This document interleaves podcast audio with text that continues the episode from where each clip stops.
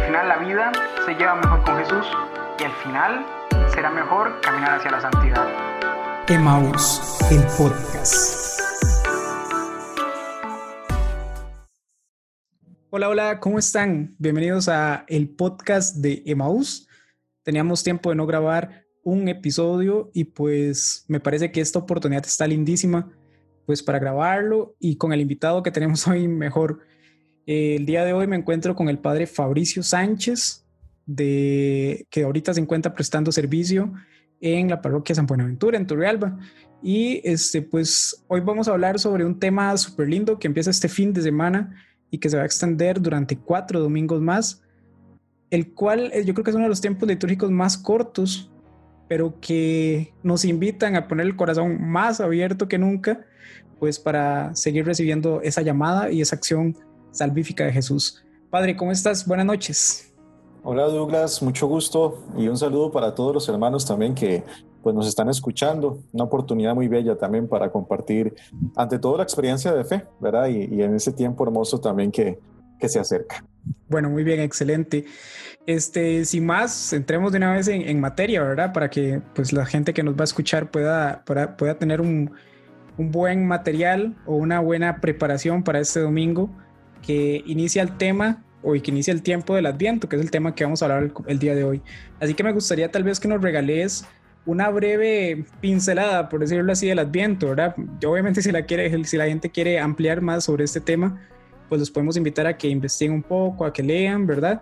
Pero tal vez que nos regales una, un breve resumen sobre el tiempo de Adviento. En efecto, Douglas. Eh, bueno, vamos a hablar un poquito sobre este tiempo hermoso. Personalmente me encanta. Es uno de los tiempos litúrgicos que creo que a nivel personal, por supuesto, mi vida cristiana y, con más razón mi ministerio sacerdotal, eh, trato de vivir con, mucha fuerza, ¿verdad? Y específicamente, Douglas y compañeros que nos escuchan, eh, este tiempo tiene una particularidad y creo que una de las virtudes que encierra y una de las virtudes teologales es la esperanza, la espera.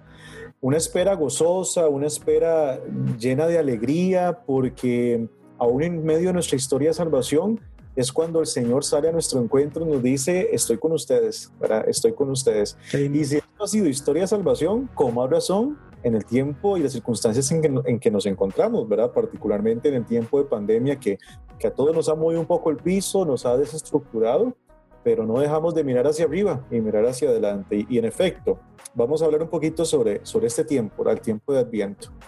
Eh, fíjese que hay un detalle histórico importante. El Adviento inició como una cuaresma. Eh, eso es como lo que nos dicen los liturgistas, los especialistas. Eh, cuando pensamos en la cuaresma, pensamos en los 40 días previos al misterio pascual de Cristo que celebramos en la Semana Santa, ¿verdad? La cuaresma es un tiempo de preparación, son 40 días para inclusive entrar en el propio desierto, uniéndonos en el desierto a Jesucristo, ¿verdad? Que se prepara para su entrega. El adviento, pues también es una preparación, pero con una tónica diferente no es una, una, preparación estrictamente penitencial, que lo puede tener en sentido estricto, ¿verdad? Revisarnos un poquito, ¿verdad? Cómo está el corazón, cómo hemos actuado, cómo, cómo, nos, cómo realmente revisarnos, ¿verdad? Nuestra, en nuestro proceder. Pero le decía que eh, también se le llama la cuaresma de la Navidad, así se le llamaba casi como en el siglo IV, porque era una preparación inmediata al nacimiento, a un nacimiento histórico, es decir, aquel nacimiento que sucedió hace más de 2000 años, por decir así en términos de, fechas, ¿verdad? De cronología. Pero la iglesia, eh, en la sabiduría misma que va recibiendo por el don del Espíritu, eh, ha, extendido un poco más eh, esta parte, no solamente la parte natalicia, histórica, para prepararnos para el nacimiento histórico de Cristo, sino también para prepararnos para un adviento que es la, la segunda venida de Cristo. En términos generales podríamos decir que el adviento tiene dos partes. Tiene un adviento escatológico, es decir, sobre las últimas, eh, las realidades últimas, los últimos tiempos, es decir, cuando venga el Señor por segunda vez, pero también una segunda parte eh, que prácticamente en, en, fecha sería a partir del 17 de diciembre, que se le llama Feria Mayor, nos preparamos ya para este adviento histórico del que hablaba que únicamente en algún momento se presentaba, ¿verdad? Entonces, la iglesia en la sabiduría misma que viene del Espíritu, ¿verdad? Que capacita, que ilumina, nos da a entender que no solamente nos preparamos para un nacimiento eh, histórico de Cristo, sino también para la venida de Jesucristo en su segunda venida gloriosa, la parucía que determinamos, ¿verdad? Por lo tanto, lo que la iglesia nos propone en este tiempo, sí, es preparación, pero no es una preparación de esperanza. En todas las palabras claves de este tiempo es vigilancia, estar preparados, estar atentos, porque viene el Señor, pero no como una venida catastrófica, porque a veces caemos como la tentación de que vendrá el Señor, ¿verdad? A hacer un desastre. Y al contrario, yo les invito mucho a los hermanos aquí en la parroquia que bueno, estos días inclusive, ¿verdad? Que, cerrando el año litúrgico, eh, son términos, eh, las lecturas muy escatológicas sobre el final de los tiempos, que no pensemos algo terrible. No hay nada más hermoso para un cristiano saber esperar a Cristo con alegría. Este nada más y nada menos que encontrarnos con Dios. ¿Cómo no haber alegría en el corazón, no? Y es súper interesante, ¿verdad? Porque este, yo creo que también ese, ese encuentro que uno hace con, con, Dios, como decís vos, este, casi que es diario, ¿verdad? Es el, el aceptar, levantarnos, el aceptar vivir nuestro día de acuerdo a la agenda de Cristo, podríamos decirlo así, este, de acuerdo a la agenda de su voluntad. Y yo creo que, que bueno, como es bien sabido por todos, ¿verdad? Uno de los, de los personajes que son fundamentales en este tiempo de, de Adviento es el, la figura de María como madre, ¿verdad? Eh, como mujer y madre, creo que es, es, sumamente importante verlo así, ¿verdad? Y yo siempre he pensado personalmente que la, para mí la, el Adviento es una espera activa, porque bien María lo hace, ¿verdad? María, este, pues recibe la noticia, ¿verdad? De que, de que está encinta y de inmediato se va para donde su prima la Santa Isabel. Y no se va a que le sirvan, no se va de vacaciones, ¿verdad? Se va más bien a servirle a ella este, activamente. Entonces, para mí siempre ha representado como esa espera activa, es esperar la venida de Cristo, ciertamente, preparar, allanar el corazón, como dicen algunas de las lecturas, pero hacerlo de manera activa, no, no, es, no quedarme aquí sentado viendo que ya hoy es miércoles, el domingo empieza el adviento, no, no, más bien tratar de servir, creo que esa es la manera, ¿verdad? Este, y bien como lo decís en esta primera parte sobre qué es el adviento. Ahora me gustaría tal vez que nos que nos contestes más bien o que nos ilumines este, ¿cómo esperar activamente en medio de esta realidad tan complicada que es la pandemia? De hecho, pienso en la figura que nos has propuesto, que sin duda, sin duda alguna la Santísima Virgen María es el gran modelo de este tiempo, ¿verdad? Uno de los títulos que le damos a la Virgen Santísima es Madre de la Esperanza, ¿verdad? Porque ella es la que carga la esperanza, ¿verdad? Lleva en su vientre la esperanza eh, del pueblo, ¿verdad? Del pueblo de Israel también, ¿verdad? Que, espera el Mesías. Nosotros, el nuevo pueblo de Israel, por supuesto que lo amamos, lo adherimos, pero también lo queremos dar a conocer. Y sí, eh, Douglas, eh, este tiempo de pandemia nos ha movido el piso, les decía mucho al inicio, pero esperar activamente ponerse ejemplo de María. María se puso en camino, ¿verdad? María salió a prisa y se encontró con su prima Santa Isabel.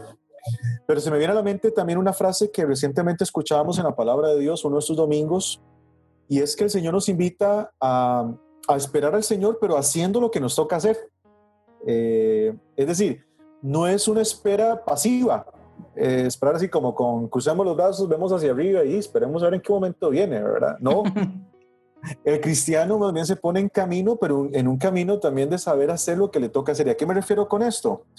Pensemos en las, en las obligaciones o compromisos propios de un bautizado, la oración, ¿verdad? La oración es un momento oportuno. Yo no sé cuánto cada uno de nosotros podemos dedicar al día un espacio oportuno para hablar con Dios.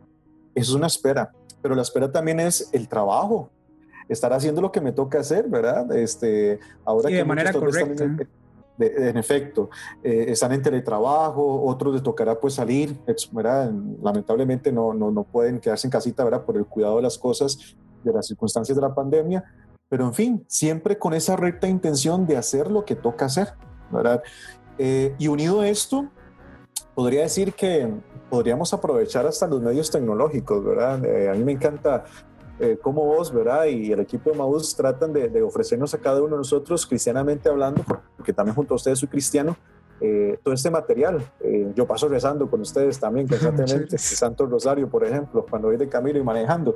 Este, esto, la tecnología, o lo que llaman las TICs, ¿no? Este, tecnologías de información y comunicación, es una forma también para ponerse en camino y poder llegar a los otros que también necesitan una palabra Un día esto me contaba un, muchacho por ahí, me dice, padre, em, qué bonito el mensaje que me llegó de fulano. Y yo, ¿y qué te llegó? Me dice, padre, una palabra tan simple y tan hermosa que es simplemente Dios te ama y ya me cambió el día. Y ya tuve actitud para levantarme, para ir a trabajar, para estudiar lo que tenía que hacer. ¿Cómo esto cambia el mundo? Y por esto también podríamos decir cómo cambia nuestra disposición del momento. Entonces, todo esto es ponernos en, en actitud de, de, salir al encuentro, ¿verdad? Salir al encuentro del otro. De por sí ya San Pablo nos dice que la vida del otro es un don y como un don también enriquece nuestra propia vida. Ahora, la pandemia simplemente, sencillamente y a grandes rasgos también nos limita, ¿verdad? Y también es responsabilidad nuestro cuidarnos. Es importante también recalcar esto. Es una responsabilidad no solamente social, sino cristiana, es amor propio y amor al prójimo. Pero eso no nos limita también de salir de nuestras fronteras con todos los recursos que pues la misma sociedad y por qué no Dios mismo va inspirando en los corazones de los demás. Entonces creo que el primer ejemplo y prototipo que podríamos tomar de ponernos en actividad, ponernos em, eh, en, marcha y en camino es la Virgen Santísima.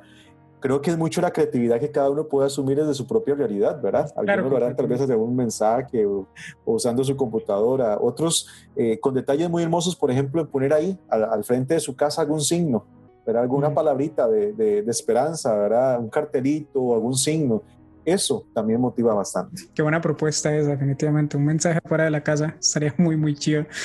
Y pues bueno, otra de las cosas que son también súper importantes, o bueno, a lo que la gente más bien le da mucha importancia, o me incluyo a veces, le damos mucha importancia en el tema de diciembre, es al tema de los regalos, ¿verdad?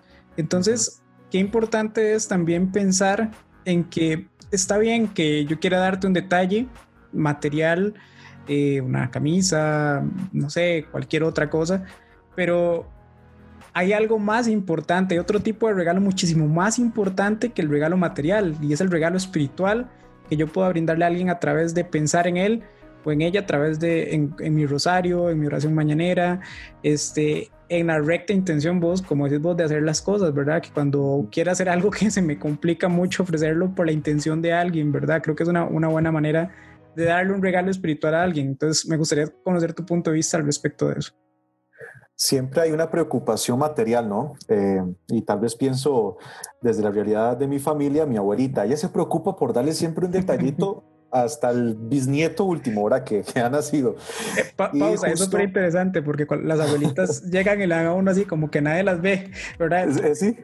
Gracias, cállese, no, no, que nadie se Perdón, es que me acordé de mi abuelita. No, no, y, justo valgámonos un poquito de esto, ¿no? Este, de, de, esa figura. Ahora que mi abuelita vive junto a mis papás, este, por todo este tema de la pandemia también, y bueno, ella decidió pues vivir con nosotros, ¿verdad? Me refiero. Yo de esos conversaba con ella y dice, ay papá, me dice, ya viene diciembre y, y ya que pensar en los detallitos, pero ahora ni uno ni puede salir, ¿verdad? Y chispa de una vez, ¿verdad? Para catequizar un poco. Qué bueno, claro. El padrecito aprovecha de una vez, ¿verdad? Y yo vea, nosotros solo mamá le decimos, eh, mamá, las circunstancias están eh, complicadas, ¿verdad? Eh, usted es una persona pues de alto riesgo en todo lo que implica a nivel de salud. El mejor regalo que le puedes dar a, a tus hijos, a tus nietos, a tus bisnietos, es esa oración tan sencilla y pero tan devota que día y noche haces por cada uno de nosotros. Ya bien decís, amigos, este, el Santo Rosario, por ejemplo, que puedes dirigirlo con esa devoción, con ese cariño. Yo siempre le propongo a la gente que cuando están rezando algún acto de piedad o su oración personal, traigan a, su mente la imagen o el rostro de alguna persona. Eso, eso ayuda mucho, ¿verdad? Bueno, hoy voy a orar por esta persona, hoy voy a orar por aquel amigo. Traiga la imagen, ese rostro, y entonces se hace más eficaz, por decirlo así, este, la oración misma.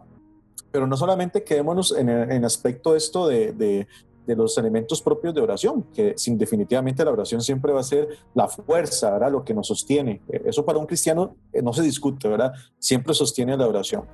Pero creo que ahora que les hablaba de la tecnología, qué, qué bonito detalle. Un día esto me sucedió que me enviaron un video y yo y me sentí tan personalizado ahora con los teléfonos y todo esto, ¿verdad? Que simplemente uno agarra un momentito, te grabas, ¿verdad? Y, y mandarle un saludo, mira, estoy contigo, estás allá en Turri, ¿verdad? Este, padre, te amamos, te queremos, eh, te extrañamos, nos haces falta. Y, yo, como dicen por ahí, con una basurilla en el ojo, ¿verdad? Se me metió un saludo. carga. Sí, sí, sí, sí, que carga. Y Douglas, cómo la tecnología también es provechosa para esto, ¿verdad? Entonces yo pensaba a mi abuelita, qué bonito más bien hacer un videito con ella y también enviárselo a los nietos, ahora que existe chats de familias, ¿verdad? Y familia tal o primos tal o no sé, hay una variedad en este sentido, ¿verdad? Y también, ¿por qué no? Felicitar, desear también la feliz Navidad, ahora que se aproxima, ¿verdad?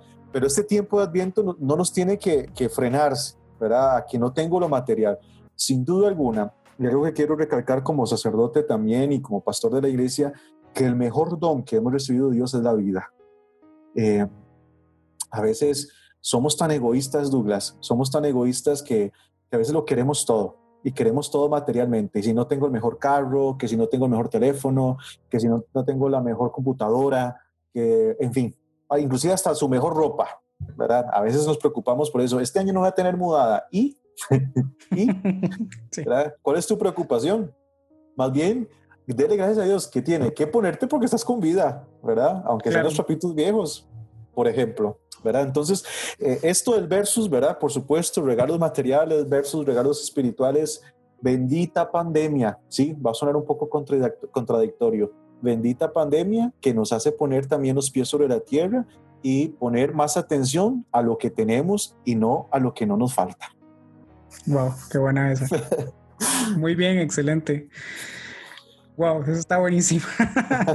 Creo que esa va a ser la intro del podcast. Más adelante vamos a verlo. Bueno. Este, y bueno, casi que para ir finalizando este podcast, porque en realidad es un espacio muy corto para que toda la gente pueda, ojalá, reproducirlo y, compartirlo con mucha gente, es cómo puedo motivar yo como cristiano, como católico, el, esta, esta vivencia del adviento en mi familia. ¿Verdad? Ciertamente, pues las autoridades de salud, este, algunos las apoyan, otros no, pero bueno, eso no es un tema de este podcast, ¿verdad? Nos piden que nos quedemos en la casa, ¿verdad? Que tratemos de, en la medida de lo posible, de, estar en burbuja, como dicen, una burbuja social. ¿Qué, ¿Qué, puedo hacer yo como cristiano este, para motivar en mi familia la vivencia de un adviento que podríamos llamarlo el, el, adviento en burbuja, ¿verdad? Este, a través de los signos y los símbolos que nos da este, este, este tiempo litúrgico, específicamente, por ejemplo, con la corona de adviento, este, con, con la caridad y todas estas cosas. ¿Cómo puedo yo para poder acrecentar, cómo puedo hacer yo para poder acrecentar eso en mi familia? Yo más bien quisiera devolver esto a manera de, de examen de conciencia a todos los que nos están escuchando inclusive sería bueno más bien a, estas alturas del partido, como decimos popularmente, y ya que nos adentramos a este hermoso tiempo de Adviento, revisarnos. Estamos inclusive terminando el año civil. La iglesia ya inicia un año litúrgico, sabemos que, que va diferente, ¿verdad? El ritmo. Pero tanto al iniciar un año litúrgico eh, como también finalizando un año civil, el 2020, el famoso 2020, yo quisiera invitarles a cada uno de ustedes, amigos, a pensar en qué frutos te ha dado la pandemia. Yo creo que no todo ha sido desgracia, no todo ha sido simplemente me ha limitado, me ha empobrecido, me ha hecho eh, sentirme un poco hasta antisocial porque no puedo relacionarme con los demás. ¿Qué frutos te ha dado la pandemia? Sí, en clave positiva, no solamente tenemos que ver la parte negativa, porque como dice San Pablo, todo sucede para bien de los que aman al Señor. Esto no lo mandó Dios, evidentemente. La pandemia no la mandó Dios. Pero Dios sí se vale de estas experiencias, de estas realidades, para poder mover más nuestro corazón.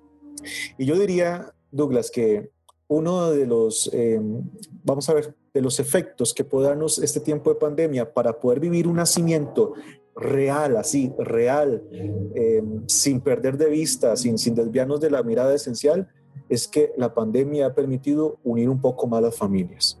Tal vez nos pasamos agarrando, ¿verdad? Tal vez estamos ahí como perros y gatos porque nos vemos mucho tiempo. Pero creo que es una mirada de fe, una mirada del creyente, poder descubrir que lo que está a tu alrededor ha sido el mejor regalo de Navidad, tener tu familia. Estar ahí junto a ella. Y justo ahora que se propone el tiempo de Adviento, bajo esta bonita práctica de la corona de Adviento, que ese signo no sea un adorno más ahí en tu mesa, en la sala, en la cocina, en tu cuarto, que no sea un signo más, que te recuerde que así como es eh, de forma circular esa corona, que alrededor de esa corona es para que esté también cada uno de su familia, que domingo a domingo vayan encendiendo esa vela como un signo de esperanza, como un signo de que se acrecienta la luz, porque se acerca la luz verdadera y que nunca, nunca va a faltar la presencia de Dios allí, porque Dios siempre está con nosotros. Y Él lo ha prometido, la escritura lo dice, y sepan que yo estaré con ustedes todos los días hasta el final de los tiempos. Como dice Pablo también, si Dios está con nosotros, ¿quién contra nosotros? Diría. Excelente. bueno, entonces, tres conclusiones puntuales. Yo creo que la, la primera y más de las con las que empezamos este podcast es, bueno, esperar ciertamente como María, ¿verdad? Pero esperar haciendo las cosas con, con la recta intención, eso me gustó mucho, ¿verdad? este, independientemente si podemos o no podemos salir por diferentes condiciones que tengamos, que lo que hagamos lo hagamos con la buena intención de hacerlo bien hecho, ¿verdad? Como dice Santa Teresita, hacer de lo más ordinario lo más extraordinario, pensaría yo. El segundo, es entender que ciertamente hay un gesto de regalo material que hacemos a las demás personas, pero la tecnología nos ha permitido crear o nos va a permitir crear regalos, inclusive hasta más, más importantes. Y más personalizados. y más personalizados que una camisa, como puede ser un saludo de alguien que teníamos años de no ver por, en persona y con un video nos alegró el día.